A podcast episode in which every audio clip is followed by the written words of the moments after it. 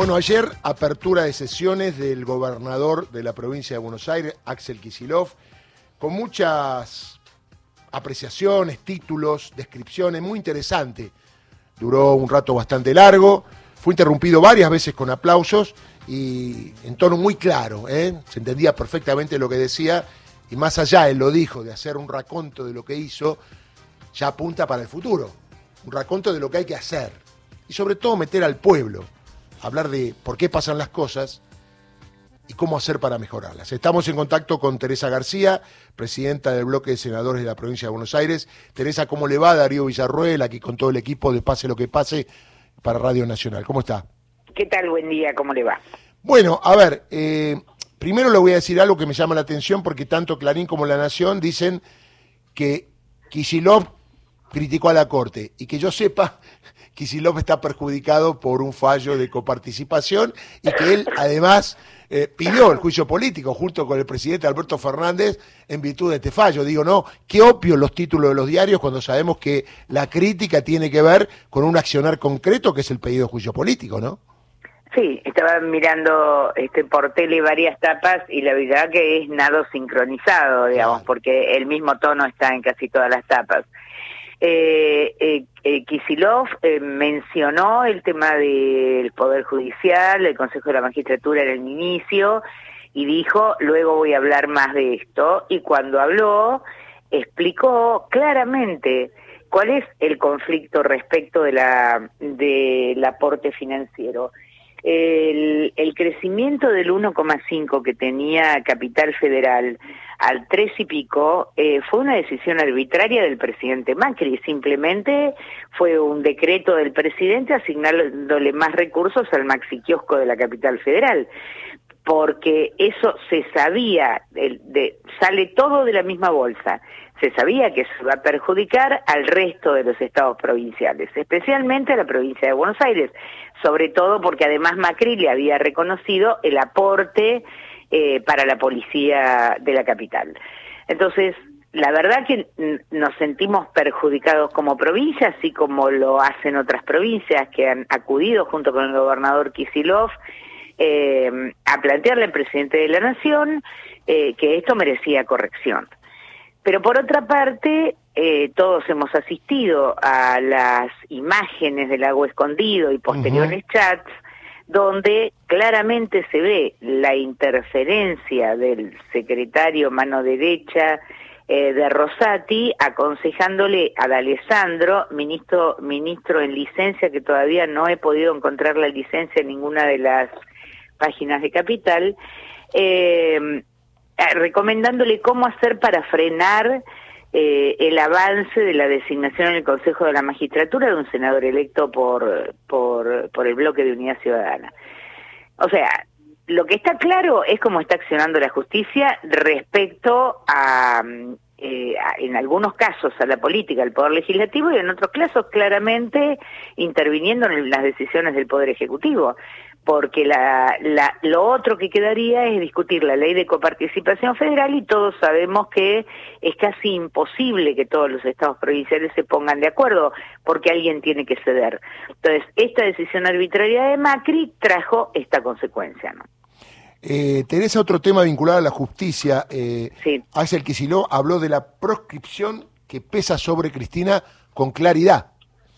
Sí, sí, claramente. Eh, Mm, hay varias interpretaciones, muchas maniqueas y maliciosas, respecto del fallo condenatorio que tuvo Cristina Kirchner. Algunos dicen, bueno, pero lo va a poder apelar. Bueno, señor, mire, la defensa va a hacer lo que tenga que hacer, en, en, pero este fallo la inhabilita para la ocupación de cargo público y la condena. Digamos, no, no hay nada más claro que eso para nosotros y creo que para el resto del mundo eh, está proscripta. Después eh, usará los instrumentos eh, jurídicos que considere su defensa para, para corregir eso, pero hoy está proscripta. Eh, Kisilov se manifestó con mucha claridad respecto de esta proscripción, es impedirle a la gente que la elija. Luego ella tomará la decisión que tenga que tomar, digamos, pero hoy la situación es esa y yo celebro que Kisilov lo haya lo haya planteado de esa manera, ¿no? Haya planteado con mucha fuerza este, la situación en la que se encuentra Cristina. Esto es una observación. A ver, eh, si se le está pidiendo el juicio político a la Corte, si se habla del lawfare, de la persecución, ¿por qué habremos de esperar que en la Cámara Federal o eventualmente en la Corte Suprema tengan otra visión de algo que es un invento? Porque en todo caso, si van a tener otra visión, que lo hagan ya, rápido, ¿no?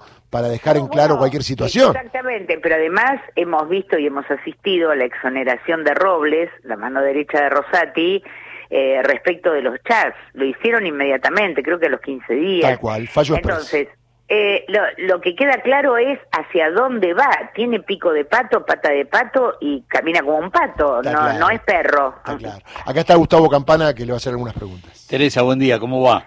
¿Qué tal? Buen día, ¿cómo le va? ¿Qué pasó en el día de ayer con con la oposición que se retiró del recinto, esa, esa misa en escena, ese, ese circo mediático para mostrar que, que no habían sido invitados o que por lo menos eran mal recibidos por el gobierno de la provincia. Ay, aburren, lo digo con toda la seriedad, aburren. Este, la misma escena que, que Iglesias en la Cámara de Diputados de Nación, este, los improperios, la falta de respeto. Acá lo mismo, mire, yo estaba sentada, como soy senadora y presidenta de bloque, estaba sentada en la primer silla del recinto del hemiciclo, porque las bancas las ocupan los diputados y ponen sillas alternativas para los senadores. Atrás mío había una silla que decía Santilli, una silla vacía. Quiere decir, habían estado invitados todos los que pidieron estar invitados, porque la lista de invitados la pasa cada bloque, eh, pero mm, nos tienen acostumbrados a esa misa en escena, ese show, este, no nos dejan entrar, eh, salieron algunos senadores a ver a quién no dejaban entrar. Mire, yo vi los palcos llenos de intendentes, la verdad que no, no, no me pareció serio, me parece que es parte de ese montaje en lo que quieren que una imagen de escándalo valga más de lo que dijo el gobernador, ¿no? Bueno, Teresa, ¿qué va a pasar el sábado? Mucha expectativa en el operativo Clamor. Usted va a estar presente, obviamente, ¿no? Sí, claramente. Eh, sí, soy parte del, del grupo de Ensenada. De, es, este grupo que viene funcionando, de paso lo digo, hace muchos años, desde la época de la conformación de Unidad Ciudadana, cuando recuerda usted que Rodríguez decía ahí 2019, nosotros en la provincia creíamos que había destino también de mano de Cristina. Este grupo se siguió reuniendo y tomando decisiones, iniciativas, hicimos plenarios, reunión de compañeros, hasta que llegó la pandemia y tuvimos que suspender. Retomamos el año pasado, eh, ayudamos a organizar la plaza del 17 de octubre y este año eh, asumimos la, el desafío de convocar a todos los compañeros de la provincia de Buenos Aires a un plenario que seguramente estará organizado y conformado en comisiones, eh, en, grupos de, en grupos de discusión, digamos, no en comisiones, eh, para charlar fundamentalmente respecto de, aclarar el tema de la proscripción de Cristina y, por supuesto, manifestarnos todos eh, alrededor de que Cristina es nuestra candidata eh, digamos, eh, además no es por capricho, no es por porque se nos ocurrió. Vamos, nadie puede negar en una fuerza política, en este frente político, que es mayoritario, que la persona que tiene más adhesión popular, la dirigente con más adhesión popular, eh, es Cristina Fernández. Entonces, en, empezar un año electoral y tener una oferta electoral en el mes de octubre sin esa persona es casi un suicidio político, ¿no? Eh, ¿Y ella va a estar invitada? ¿Va a participar? ¿No lo saben? No lo sé, realmente no lo sé. Sé que va a estar el día viernes en Río Negro, en la universidad.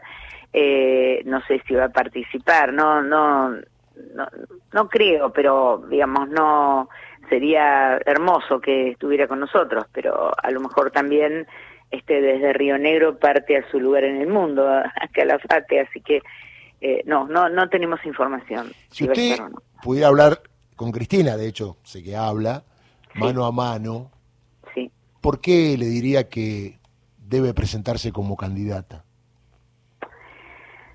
Yo le haría una un análisis político de la importancia que tiene eh, su persona en nuestro, en nuestro pueblo, en el pueblo peronista, en, los trabajadores, qué es lo que manifiestan cuando uno transita el territorio. Yo milito y en el territorio esa es la respuesta permanente.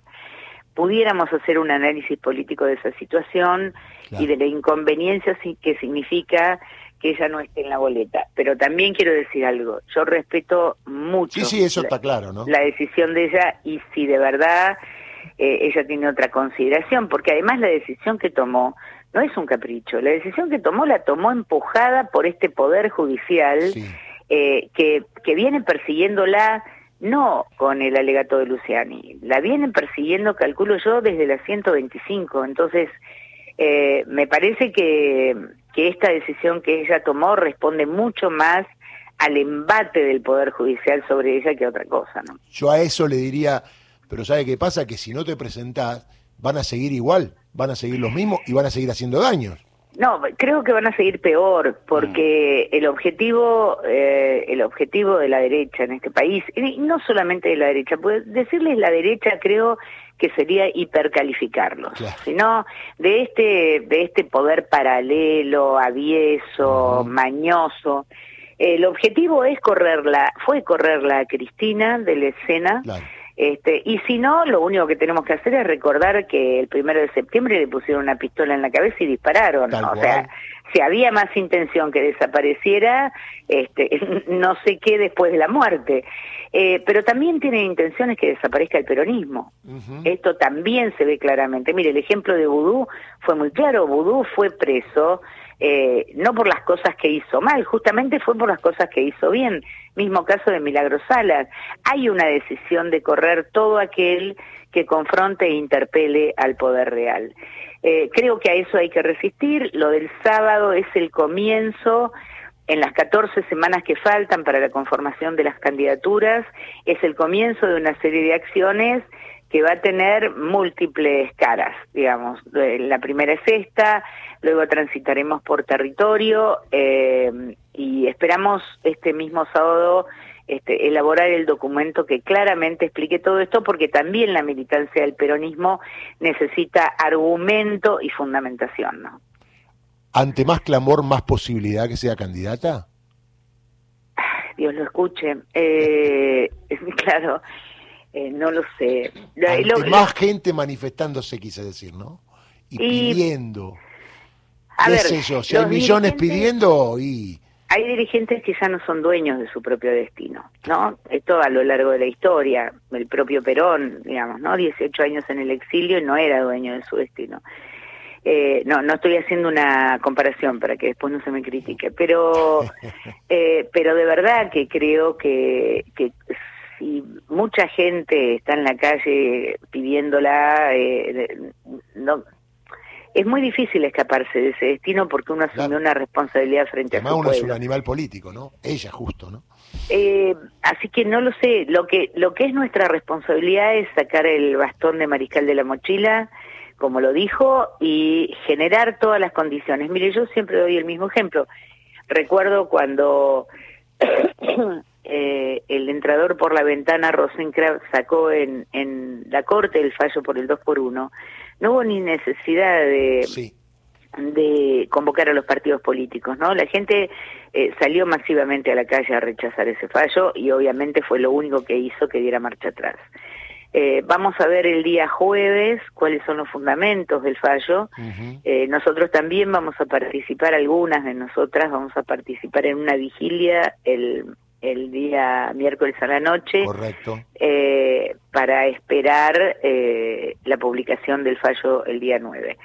Eh, o sea, lo que nos estamos planteando es generar todas las acciones posibles para que se entienda que nuestra candidata es Cristina eh, y bueno, veremos a ver qué es lo que pasa en este tránsito, ¿no? El fallo va a tener un efecto un efecto importante. Totalmente. Vamos a ver este sin sin eh, sin ser bravucona que no lo soy, pero vamos a ver si la justicia se anima a sostener todo esto, toda esa mentira en el juicio de vialidad, eh, el escarnio de la presentación de pruebas. Vamos a ver porque este como decía pero no como dice el peronismo, en algún momento el pueblo hace sonar el escarmiento con estas cosas, no se puede ser impune permanentemente. Tal cual.